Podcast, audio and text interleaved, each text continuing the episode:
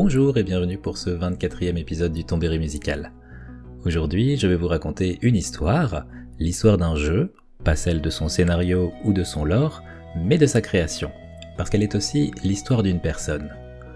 Une fois n'est pas coutume, nous allons parler d'un jeu indépendant. Statut oblige, les jeux indépendants sont créés par des équipes bien moindres que celles des studios à grand nom, parfois moins de 10, parfois même moins de 5 personnes et il y a même les jeux que l'on dit créés par une seule personne. Dans cette catégorie, on retrouve souvent Minecraft, Fez, Braid ou Spelunky. Mais si l'on veut être tout à fait précis sur le sens de l'expression jeu créé par une seule personne, techniquement, aucun de ces jeux ne correspond. Ils sont évidemment des prouesses, voire même des petits miracles, mais en fouillant un peu, on retrouve d'autres personnes créditées, que ce soit pour la création artistique, l'écriture ou la musique. Il est d'ailleurs surtout fréquent de retrouver un compositeur autre que le créateur du jeu pour la plupart de ses titres.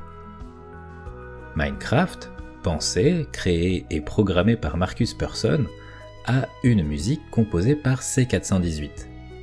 Idem pour Fez, quasiment créé en entier par Phil Fish, mais dont la composition a été faite par Disaster Peace le jeu dont il va être question dans cet épisode, a lui été créé de A à Z par une seule personne. Il s'agit de Stardew Valley, pas la peine de faire croire à un faux suspense, vous avez déjà lu le titre de l'épisode. Ce n'est pas le seul jeu à avoir été créé entièrement par une seule personne. Papers, Please par exemple a été programmé, écrit, designé et sa musique composée par Lucas Pope, idem pour Axiom Verge et Thomas App, Cave Story et Daisuke Amaya, et l'un des plus connus, Undertale et Toby Fox. Mais aujourd'hui, c'est de Stardew Valley dont il va être question, un des jeux les plus feel-good de ces dernières années. Alors vous pouvez poser votre hache, votre houe, votre arrosoir, et laisser le soleil faire son travail sur vos plantations, le temps d'écouter l'histoire d'Eric Baron, le créateur de Stardew Valley.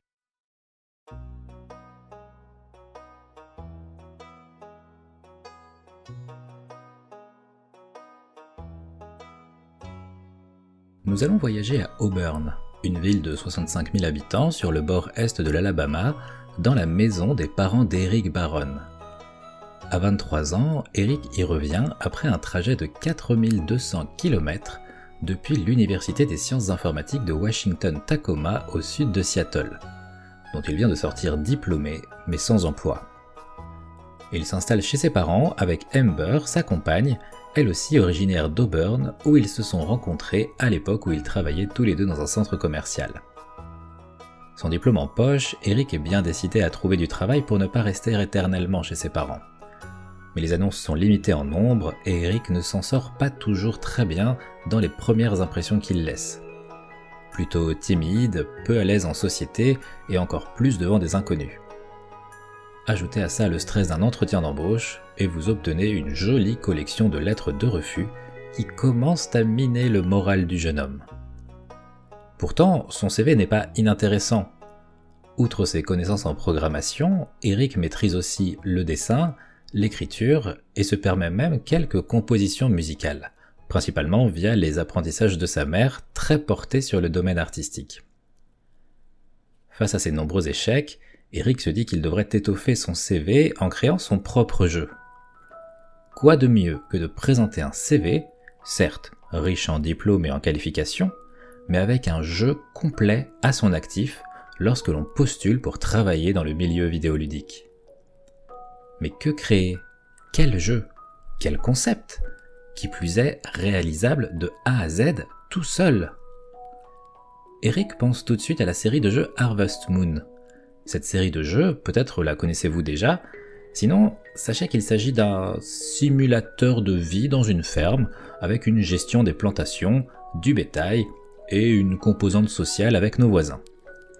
La licence existe depuis 1996 et un premier jeu sur Super Nintendo, et a depuis connu des déclinaisons et des suites sur Game Boy, Game Boy Advance, euh, Nintendo 64, GameCube, Wii, Nintendo DS, 3DS, et même en dehors des consoles Nintendo avec des portages PlayStation et PlayStation 2 de certains de ces jeux.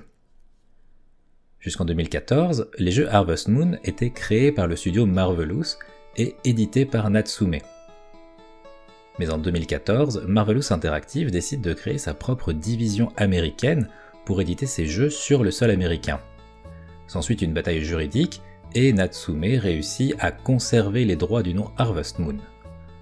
Ainsi, après 2014, Natsume continue de créer ses propres jeux sous le nom Harvest Moon, tandis que Marvelous Interactive en fit de même, mais sous un autre nom, Story of Season.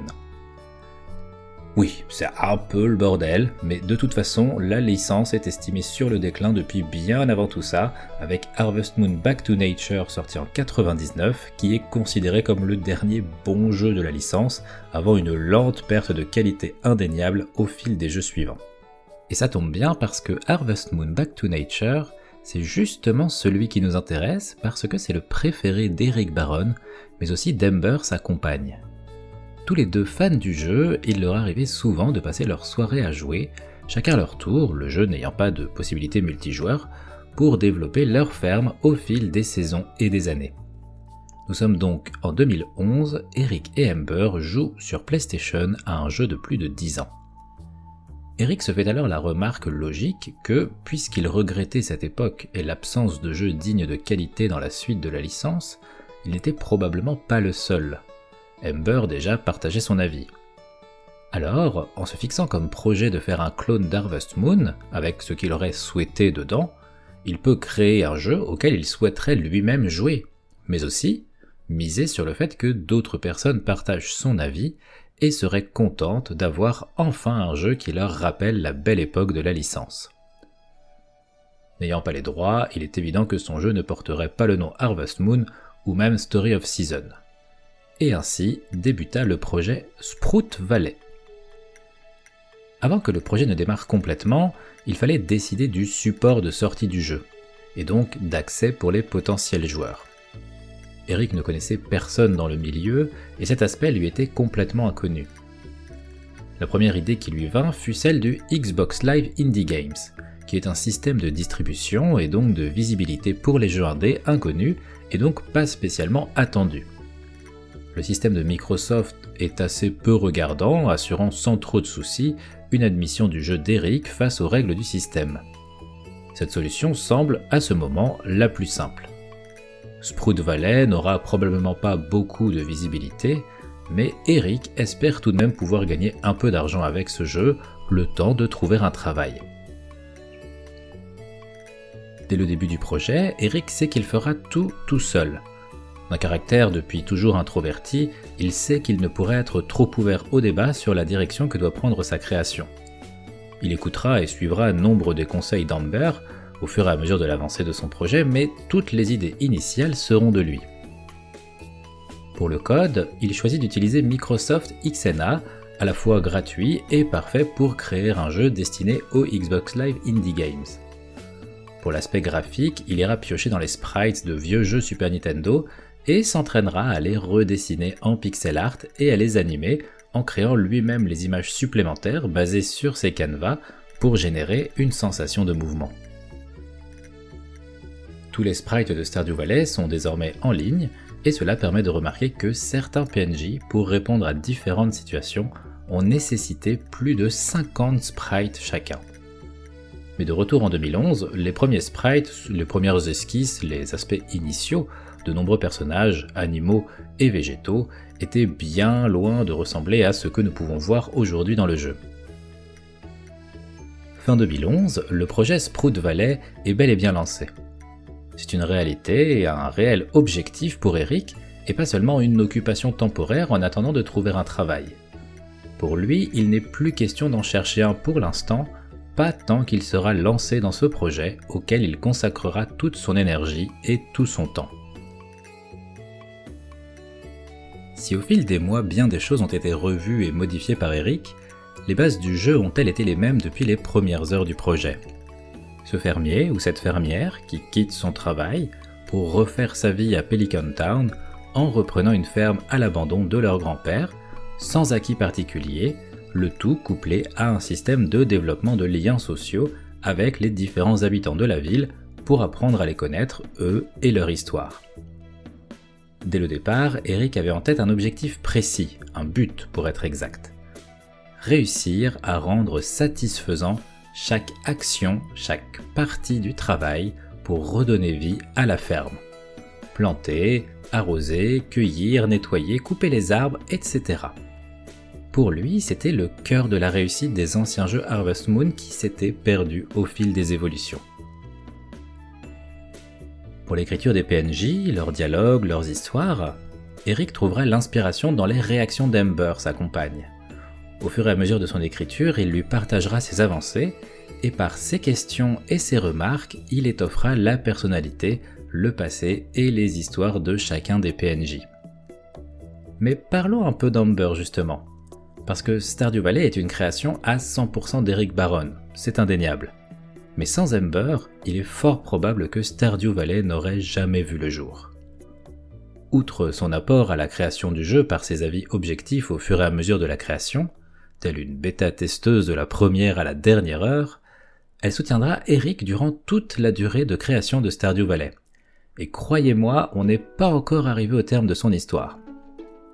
Si au début du projet, encore nommé Sprout Valley, Ember et Eric vivaient chez les parents de ce dernier, il est vite devenu important pour les deux tourtereaux de se trouver un appartement à eux, pour leur couple tout simplement. Mais Eric, focalisé sur la création de son jeu, et cela lui prenant tout son temps, entre 8 et 10 heures par jour, week-end compris, ne rapportait pas un dollar au couple.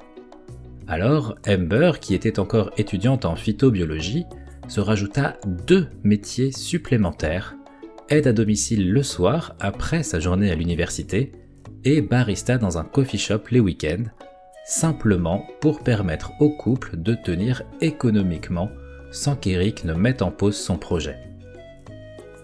Amber est toujours restée dans l'ombre de par son choix et celui d'Eric, qui a déjà eu du mal à gérer sa propre nouvelle notoriété à la sortie du jeu, ce qui sera un sujet que nous aborderons plus tard.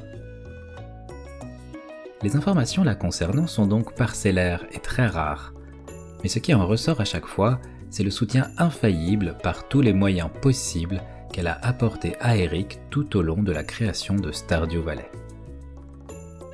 Nous allons maintenant faire notre première pause musicale et nous allons démarrer avec la première saison dans le jeu, à savoir le printemps, et l'un de ses trois thèmes, It's a Big World Outside.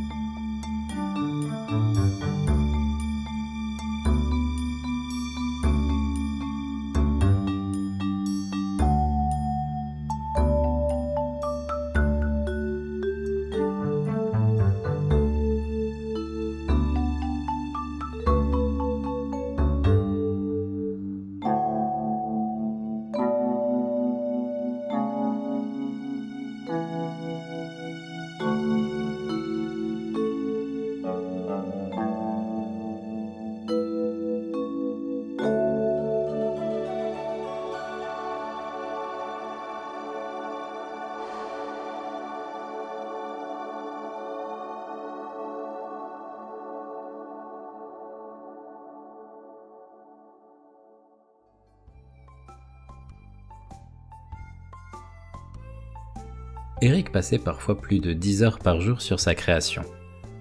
Mais il n'était pas spécialement organisé et n'avait pas l'habitude de suivre un planning préétabli. Il suivait plutôt le cours de ses idées et de ses inspirations. Il pouvait ne faire que du code le lundi, de la composition musicale le mardi, de l'écriture le mercredi, etc. Chaque jour, il progressait dans sa création, mais aussi dans sa maîtrise des différents logiciels. Il regardait de nombreux tutos YouTube, notamment sur le pixel art et l'animation, et en tirera des idées comme par exemple le cercle blanc semi-transparent autour des torches et des bougies pour créer la sensation d'une luminosité en mouvement. Un an s'était écoulé depuis le début du projet et les premières questions de son entourage arrivèrent. Où en était l'avancement de son jeu? Quand pensait-il avoir terminé? Quand est-ce que le jeu allait sortir? Eric n'était pas dupe sur son travail mais aussi sur ses objectifs qualitatifs. Mais pour lui, son entourage n'était pas prêt à entendre que la réponse était en années. Alors il se contentait d'un vague quelques mois. Il craignait qu'en annonçant une marge de temps trop large, il se heurterait à la méfiance de son entourage qui lui conseillerait d'abandonner et ne se sentait pas apte à gérer cela. Afin d'augmenter la visibilité de son futur jeu, Eric créa un site internet pour présenter son travail et son projet, mais aussi pour se forcer à y tenir des publications régulières résumant son avancée.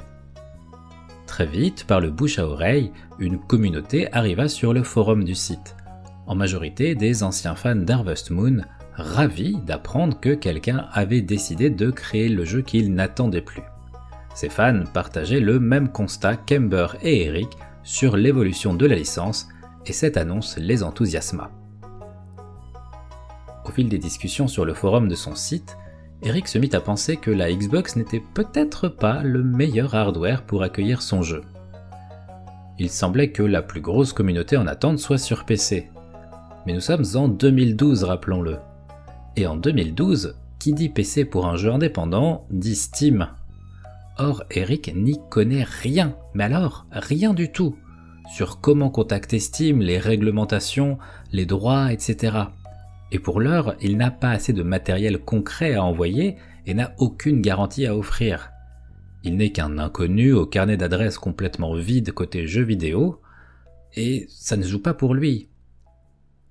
Hasard ou providence, chacun sera libre de choisir, le 30 août 2012, Steam lance le système Steam Greenlight, qui permet à des créateurs indépendants de présenter leur projet, qui est ensuite évalué non pas par une équipe interne de Steam, mais directement par les joueurs qui votent, faisant évoluer une jauge invisible et aux objectifs jamais communiqués par Valve pour valider ou non la publication d'un jeu sur la plateforme.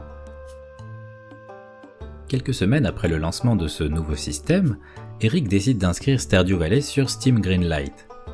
À ce moment, il espère sortir son jeu à 6 mois. Bel espoir. L'inscription de Stardew Valley sur le Steam Greenlight aura deux conséquences. La première est une réussite du projet, qui sera validé le 17 mai 2013 et donc officiellement distribué sur Steam une fois terminé, et l'autre fut d'attirer l'attention de Finn Brice. Finn Brice n'est autre que le directeur du studio Chucklefish. En 2013, le studio n'a alors sorti aucun jeu, mais est en train de développer le très attendu Starbound, sorte de Terraria de l'espace pour résumer rapidement, suite à une campagne Kickstarter très réussie. Mais si à ce moment-là Shucklefish n'a jamais sorti le moindre jeu via leur studio, ils faisaient aussi de l'édition et avaient débuté avec le jeu Wanderlust Rebirth en 2011 avant de se faire davantage connaître avec l'édition de Risk of Rain du studio Hopu Games fin 2013, soit quelques mois après la prise de contact entre Finn Brice et Eric Baron. La proposition de Finn est simple. Pour lui, Stardew Valley est un projet on ne peut plus prometteur et un succès assuré, ce dont Eric n'avait absolument pas conscience. Et du coup, en échange de 10% des recettes à venir, Chucklefish serait en charge de toute la partie édition, administrative et la communication générale autour de la sortie du jeu. Cela ne pouvait qu'arranger Eric, qui était dans le déni de cette partie inévitable dans la création d'un jeu lui qui n'avait jamais été doué pour la communication et encore moins pour l'administratif, avait préféré ne pas penser à tout cela avant de ne plus avoir le choix. Or, via la proposition de Finbris, il se voyait proposer d'en être exempté, sans même avoir à débourser le moindre argent, puisque seuls 10% des revenus du jeu feraient office de paye en échange de ce travail. De plus, 10% pour l'édition, c'est quasiment inespéré, là où la majorité des éditeurs tournent autour de 30 à 40%.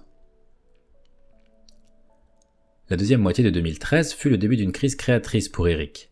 Pour la première fois, il prit un réel recul sur tout ce qu'il avait fait jusque-là, et une boucle infernale s'enclencha. Il se dit que son jeu était mauvais, que rien n'allait, que tout était à refaire tout ce qu'il avait appris depuis le début, tous les points sur lesquels il avait progressé et sa meilleure maîtrise des différents logiciels lui faisaient voir son travail différemment. Ces progrès l'avaient rendu très critique sur son travail des deux dernières années. Tout serait mieux fait et différemment s'il commençait aujourd'hui. Du coup, fallait-il tout effacer? Fallait-il tout reprendre? Le poids de son perfectionnisme était une boucle sans fin, puisque de toute façon, tout ce qu'il referait serait aussi mauvais à son goût dans quelques mois, une fois qu'il aurait encore amélioré ses qualités créatrices et sa maîtrise des différents outils. Sans tout jeter pour autant, il décida de reprendre au moins les graphismes et les sprites de son jeu, ce qui sera déjà très chronophage. À cela s'ajouteraient des difficultés financières importantes. Jusque-là, Ember réussissait à tenir la maison avec ses deux jobs en plus de ses études et leurs maigres économies. Mais il lui fallait maintenant se concentrer davantage sur ses études pour en venir à bout. Eric hésita à mettre Stardew Valley en pré-vente ou early access, mais très vite il s'y refusa. Pour lui, il était trop facile de créer l'attente, la hype avec des mots et des jolis screenshots. Après tout, il est si facile de faire de jolies promesses en quelques images et vidéos. Mais il savait qu'il ne pourrait gérer cette attente avec en plus le poids moral des revenus générés par des ventes en early access. Il ne savait pas encore jusqu'où et jusqu'à quand irait son projet, et cela n'était pas un problème tant qu'il n'avait rien promis ou qu'il n'était redevable envers personne. Finalement, Eric opta pour mettre son travail sur Stardew Valley à mi-temps et prit un poste d'ouvreur au Paramount Theater de Seattle. Cela suffirait pour permettre au couple de rester indépendants dans leur appartement et de permettre à Ember de se concentrer au maximum pour ses partiels. À ce moment, Eric montrait deux visages.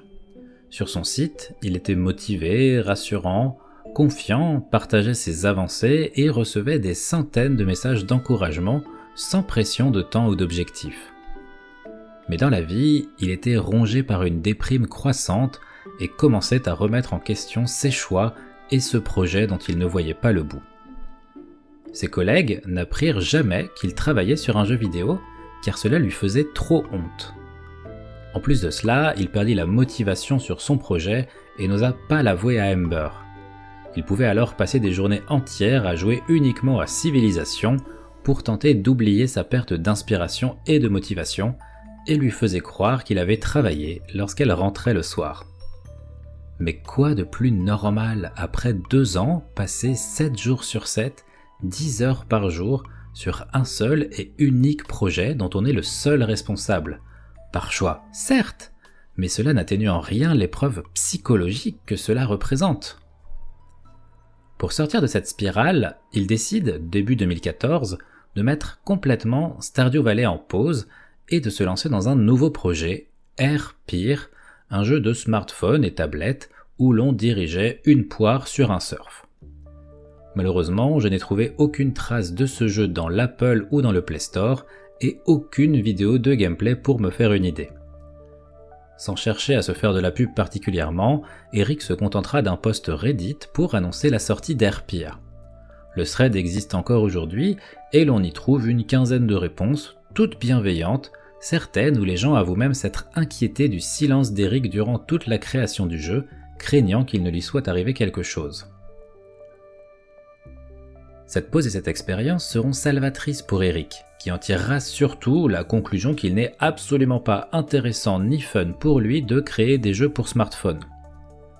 À son retour sur le projet Stardew Valley, Eric publie un message sur son site où il annonce qu'il reprend le jeu où il l'avait laissé, mais qu'il ne s'obligerait plus à faire des journées de 10 à 12 heures sans journée de repos.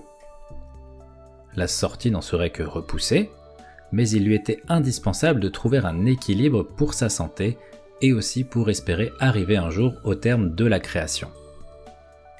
Durant ce temps, Ember sort diplômée en phytobiologie de l'université et trouve rapidement un poste de technicienne de laboratoire avant d'entrer dans une école supérieure grâce à une bourse obtenue suite à ses réussites aux examens. Tout semble s'équilibrer pour le jeune couple. L'année 2015 débute ainsi, mais ne sera pas de tout repos. Eric avait avancé chacun des aspects du jeu à 90%, mais tout restait à finaliser. Aucun des aspects du jeu n'était terminé, et de l'impatience commençait à monter dans la communauté de son site. Eric se justifiait en expliquant qu'il lui était tout simplement impossible de sortir un jeu qu'il jugeait incomplet et dont il ne serait pas fier. Or cela allait vite être problématique, car étant la seule personne sur le projet, il ne pouvait bénéficier d'un regard objectif. Il avait bien celui d'Ember qui était des plus encourageants et positifs, mais Eric n'arrivait pas à passer outre son propre regard sur sa création commença alors une grosse crise du syndrome de l'imposteur pour Eric, persuadé que son jeu était tout simplement une merde et que rien n'était correct, que les gens espéraient un jeu d'une qualité qu'ils ne pourraient jamais atteindre. Eric osera parler de ses doutes à Finn Brice, qui prit les choses en main. Il fit jouer les équipes de Chucklefish qui offrirent les premiers retours positifs avant d'envoyer des copies du jeu, incomplètes, à des streamers pour recueillir leurs impressions et celle de leur communauté. Et malgré quelques bugs et une finition absente, les retours étaient majoritairement positifs et encourageants. Pour Finn Brice, depuis le début, Stardew Valley était un projet plus que prometteur. C'était un succès assuré. Il en était bien plus conscient et persuadé qu'Eric, et pourtant, de son propre aveu, Finn avait des espérances bien en deçà de ce qui deviendrait la réalité quelques mois plus tard. Nous sommes au milieu de l'année 2015. Eric entame la finalisation de Stardew Valley, il y ajoute des idées jusqu'alors laissées en suspens comme le cheval, le journal de quête, un marchand itinérant ou la notion de chambre privée pour les habitants. Mais il restait un gros morceau à faire qui partait de zéro et qui allait être un monstre, un mur, le mode multijoueur. Cela faisait partie du cahier des charges depuis le début, et Eric l'avait mentionné plusieurs fois, créant une réelle attente chez les joueurs et joueuses. Mais cela impliquait un travail de codage et de compétences réseau, ce qui était pour lui d'un ennui mortel. Cette montagne lui paraissait insurmontable, et après de multiples échanges avec sa communauté, il s'avéra que les gens étaient plus désireux d'avoir le jeu plus tôt sans mode multijoueur que plus tard avec. Eric laissa alors de côté cette fonctionnalité et termina Stardew Valley. Cela lui prit tout de même tout le reste de l'année 2015. Et le 29 janvier 2016, Finbrice annonça une sortie sans mode multijoueur le 29 février 2016. Chucklefish enclencha la machine administrative et marketing de nombreux streamers firent monter la hype la semaine avant la sortie du jeu. Le jour de la sortie, Eric était stressé, paniqué même. Non pas vis-à-vis du nombre de ventes du jeu, qui sans lui être indifférente n'était pas le point qui l'inquiétait le plus, mais plutôt vis-à-vis -vis des retours.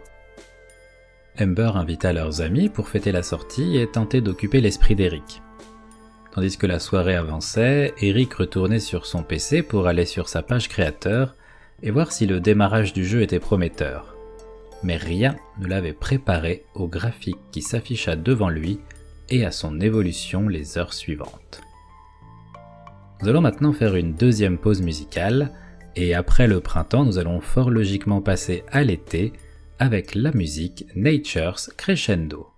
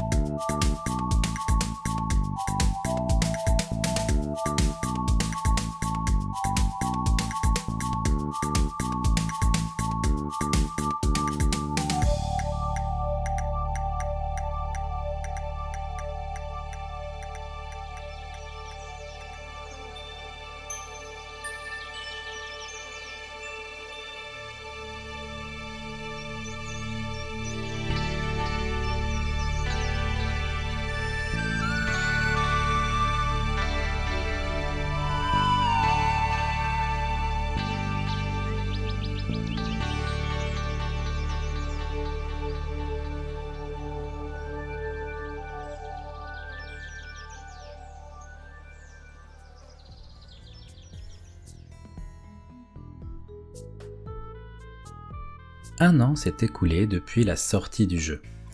Stardew Valley a généré 21 millions de dollars de recettes. Chucklefish a accepté de s'occuper des différents portages suite aux nombreuses demandes et il faudra attendre deux ans pour voir arriver le mode multijoueur en août 2018. Eric, lui, n'en aura pas fini pour autant avec Stardew Valley. On pourrait croire qu'une fois le jeu sorti et compte tenu de sa réussite, il aurait su s'offrir un peu de répit. Mais bien au contraire. Face à cette réussite et ses gains, Eric se sentit plus redevable que jamais et décida d'aller directement à la rencontre des joueurs et des joueuses de Stardew Valley sur son site, via Reddit et différents forums. Il prendra en compte toutes les remarques, notera et corrigera un maximum de bugs et passera des week-ends entiers à corriger directement les sauvegardes parfois corrompues des joueurs suite à des bugs impromptus. Son temps passé à recueillir les avis, remarques et bugs et à les corriger le replongea dans ce crunch qu'il avait eu tellement de mal à contrôler. Entre-temps, il avait aussi assisté à des présentations de Stardew Valley dans des conventions où des gens venaient cosplayer en PNJ du jeu, une expérience réellement incroyable pour lui. Mais ce n'était pas tout. En novembre 2016, Eric se vit proposer une rencontre avec Yasuhiro Wada, le créateur de Harvest Moon quelque chose de fou pour lui. Une rencontre que vous pouvez d'ailleurs trouver sur internet ou dans la description de ce podcast si j'ai pensé à la mettre. Sinon, n'hésitez pas à me le rappeler et je le ferai. Eric put jouer au nouveau jeu de Wada, Birthday and Beginnings, avant que Wada ne joue à Stardew Valley devant Eric. J'arrive même pas à imaginer le stress que ça a dû être pour lui. À la fin de l'entretien, Eric demanda à Wada de lui dédicacer sa cartouche Super Nintendo de Harvest Moon qu'il avait gardée avec lui toutes ces années. Un moment unique, comme une récompense supplémentaire, non pas pécuniaire mais sentimentale, après tout ce qu'il avait traversé. Si cette rencontre fut un réel bon souvenir pour Eric, son changement de statut après la sortie de Stardew Valley n'a pas été un rêve comme on pourrait le croire. En février 2016, la vie d'Eric a définitivement changé. De jeune anonyme introverti, concentré sur son travail depuis 5 ans, vivant principalement grâce au modeste salaire de sa compagne, il est devenu une personnalité publique, connue, reconnue, attendue, demandée, et s'est retrouvé multimillionnaire. Ce changement ne fut pas aussi simple et joyeux qu'il pourrait paraître, et c'est un phénomène qui existe d'une manière générale avec l'effet loto qui voit des gens changer de statut du jour au lendemain sans être prêts à tout ce que cela implique dans leur vie quotidienne et surtout leur relation avec leur entourage. Eric a toujours été de nature introvertie. Rester 5 ans coupé du monde à travailler sur son jeu était certes psychologiquement difficile, mais néanmoins possible de par son caractère et sa personnalité. Son anonymat lui plaisait et déjà à ce moment, il se mettait seul une pression importante pour ne pas décevoir la communauté qui s'était créée sur son site. Son acharnement à vouloir répondre à toutes les remarques, corriger tous les bugs et les sauvegardes corrompues, seul, une fois le jeu sorti, en sont une preuve supplémentaire. Bien évidemment, l'équipe de Chucklefish l'aidait au maximum, mais il n'arrivait pas réellement à lâcher prise et ce n'était pas son nouveau statut de multimillionnaire qui allait l'y aider. De plus, sa nouvelle notoriété entraînait une multiplication des sollicitations, des invitations et des demandes d'entretien de la part de sociétés comme Nintendo ou Sony pour établir les bases des différents portages. Or, cette partie n'intéressait pas Eric, qui n'était quasiment jamais à l'aise dans ce type de rencontres et d'échanges. Eric n'est pas le seul créateur à avoir connu ce bouleversement mais il a au moins pu bénéficier des retours d'une communauté bien plus que correcte. Ce ne fut pas le cas pour Dong Nguyen avec son jeu Flappy Bird ou même Davy Vreden avec The Stanley Parable, qui ont eux reçu un torrent d'insultes de la part de joueurs frustrés lors de leur partie, allant jusqu'à supprimer tout compte de réseaux sociaux pour éviter les échanges avec des inconnus. Phil Fish en est arrivé à annuler Phase 2 et Notch a vu une libération dans la vente de Minecraft à Microsoft. Rami Ismail, le co-créateur de Ridiculous Fishing, un jeu mobile au succès retentissant, réalisa un matin qu'au maximum des ventes de son jeu, il gagnait en un jour ce que sa mère gagnerait sur toute sa vie, et se demanda où était la logique dans tout ça. J'avais déjà évoqué dans l'épisode sur Céleste le changement de statut de Matt Thorson, dont ce n'était pourtant pas le premier succès puisqu'il avait sorti Towerfall auparavant. Son premier réflexe après le succès du jeu fut d'aller acheter une voiture, mais devant le discours incessant du vendeur, il était finalement rentré chez lui en bus sans n'avoir rien acheté. Eric, lui, avait déjà une voiture quand Stardew Valley est sorti, celle de ses parents pour être exact, et une des portières bloquait souvent et aurait peut-être mérité d'être changée. Avec les gains des ventes de Stardew Valley, Eric n'a pourtant pas emmené la voiture au garage. Il n'en voyait tout simplement pas l'utilité, puisque la voiture avait toujours très bien fonctionné comme ça. Et cela n'est pas si étonnant quand on connaît le caractère d'Eric et d'Ember. Nous sommes maintenant en 2020.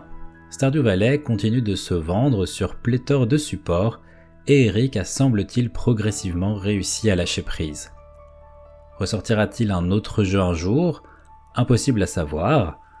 Il en aurait l'envie, d'après ses dires, mais il reste la question de l'énergie nécessaire et aussi de l'ombre de la réussite de ce qui sera pour toujours son premier succès. Mais ça, c'est un autre sujet. Quel paradoxe un jeu feel good qui conte l'histoire d'un personnage qui fuit sa routine pour recommencer une nouvelle vie créé après 5 ans de crunch en solo jusqu'à en frôler la rupture psychique. Mais posons-nous un peu justement. Prenons ce temps que le jeu veut nous apprendre à nous réapproprier et demandons-nous pourquoi ce jeu est une réussite dans ce qu'il entreprend et quel message il essaye de nous transmettre. Stardew Valley est à la fois un jeu de gestion de ferme, avec une composante bac à sable, et des interactions sociales. Nous y incarnons une personne qui quitte un travail administratif dans un open space sombre où les gens travaillent jusqu'à en mourir comme le suggère le squelette inerte devant son écran de bureau après le nôtre. Un jour, celui de trop, où notre vie nous semble avoir perdu de son sens, nous ouvrons cette lettre que notre grand-père nous avait laissée avant de mourir avec comme consigne de l'ouvrir lorsque nous aurons le sentiment que la vie moderne commencerait à nous broyer. Cette lettre nous révèle que notre grand-père possédait une ferme qu'il nous lègue pour que nous puissions trouver notre nouvel équilibre dans un mode de vie différent. Et c'est ainsi que nous arrivons à Pelican Town pour retrouver une ferme à l'abandon, au terrain envahi par les arbres, rochers et les mauvaises herbes, et où nous faisons la rencontre des premiers habitants du village et du maire. Commence alors notre nouvelle vie. Chaque journée se déroule sur un plan horaire défini et dure environ 13 minutes en temps réel. Notre personnage a une barre d'énergie qui descend au fur et à mesure qu'il travaille, casse des rochers, coupe des arbres, enlève des mauvaises herbes, etc le but semble rapidement de planter nos premières graines, qui seront des graines de panais, pour ensuite les arroser quelques jours, les revendre et acheter de nouvelles graines de différentes plantes pour étoffer notre ferme. Nous pourrons en plus de cela développer nos liens avec les différents habitants en leur offrant des cadeaux, écoutant leurs histoires et apprenant à les connaître. Je ne vais pas détailler tous les pans du jeu, mais il y a largement de quoi s'occuper sur une journée entière sans être perdu à ne savoir que faire. Stardew Valley est un jeu de liberté avant tout. Bien sûr, il est aisé de s'y imposer une routine de travail. Cueillir, arroser, récolter, nettoyer, pêcher, miner, vendre, optimiser, calculer le meilleur ratio vente-achat des différentes plantations possibles, etc et c'est d'ailleurs souvent le gameplay qu'on retrouve. Mais en réalité, Stardew Valley est totalement permissif. Vous ne pouvez pas perdre. Si vous ratez vos récoltes, que vous oubliez de les arroser, que des oiseaux les mangent parce que vous n'avez pas fabriqué d'épouvantail, vous ne perdez pas. Si vous dépensez tout votre argent pour acheter des choses que vous jetez ensuite, vous ne perdez pas. Dans le pire des cas, vous pourrez toujours ramasser des fleurs, des fruits tombés des arbres, les vendre et repartir de zéro. Vous pouvez ne jamais rien planter ou pêcher et juste développer vos liens sociaux. Ou vous consacrer à votre ferme et ne jamais adresser la parole au moindre PNJ, sauf peut-être ceux qui tiennent des magasins. Quoi que vous fassiez, vous ne perdrez pas, et vous pourrez toujours vous relancer. Et idem dans l'autre sens. Il y a des récompenses pour certains objectifs, des choses qui peuvent être débloquées sous certaines conditions, parfois plus ou moins faciles, mais le jeu n'a pas pour autant de finalité absolue. Stardew Valley ne se termine jamais, il n'y a pas de but ultime. Et contrairement à Animal Crossing, si vous revenez sur le jeu 6 mois après l'avoir laissé, vous récupérez votre ferme, votre statut et vos liens avec les habitants tels que vous les avez laissés quand vous avez cessé de jouer. Stardew Valley est un jeu qui offre énormément de liberté.